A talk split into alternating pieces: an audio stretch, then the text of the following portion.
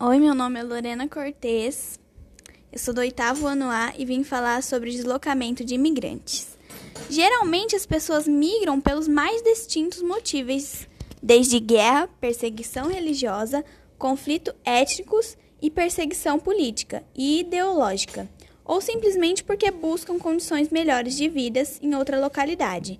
Geralmente as pessoas que são imigrantes e vão para outros países não se acostumam com sua, costura, sua cultura, jeito de vestir ou até mesmo a comida. As leis de cada país determinam em que condições um estrangeiro pode permanecer em seu território.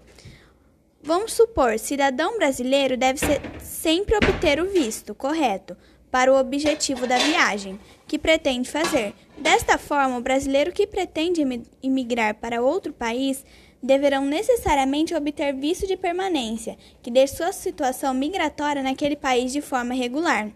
Já a imigração regular, as consequências são muito severas em outro país.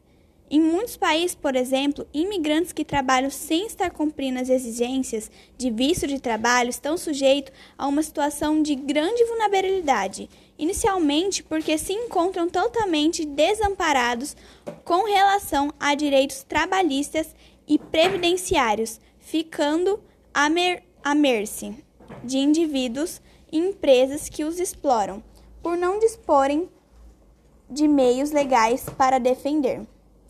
Em um segundo momento, porque podem ser presos por migração irregular a qualquer momento, ah, embora algum país possua centros de detenção específicos para detidos por razões migratórias, em muitos casos imigrantes brasileiros podem ficar detidos em cárceres coletivos junto com delinquentes comuns.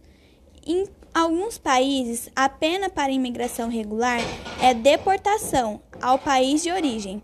Cumprem ressaltar, no entanto, com essa deportação nem sempre é imediata. Em diversos países, deve-se enfrentar primeiro um processo judicial, depois deve-se esperar que o governo local tenha recurso para comprar a passagem de volta do deportamento e também que haja vaga em voos para o Brasil.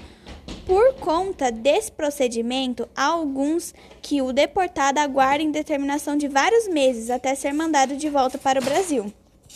Em outros países, a pena para imigração irregular se refere à aplicação de multa ao imigrante. Nesse caso, os cidadãos brasileiros não podem deixar aquele território até que tenham pago com recurso próprio os valores da multa. Cumpre informar não ser possível autoridades consulares brasileiras assumir esse tipo de custo, em nome de seus cidadãos. Caso não seja possível o pagamento da multa, o imigrante não é raro e detido pelos oficiais da imigração.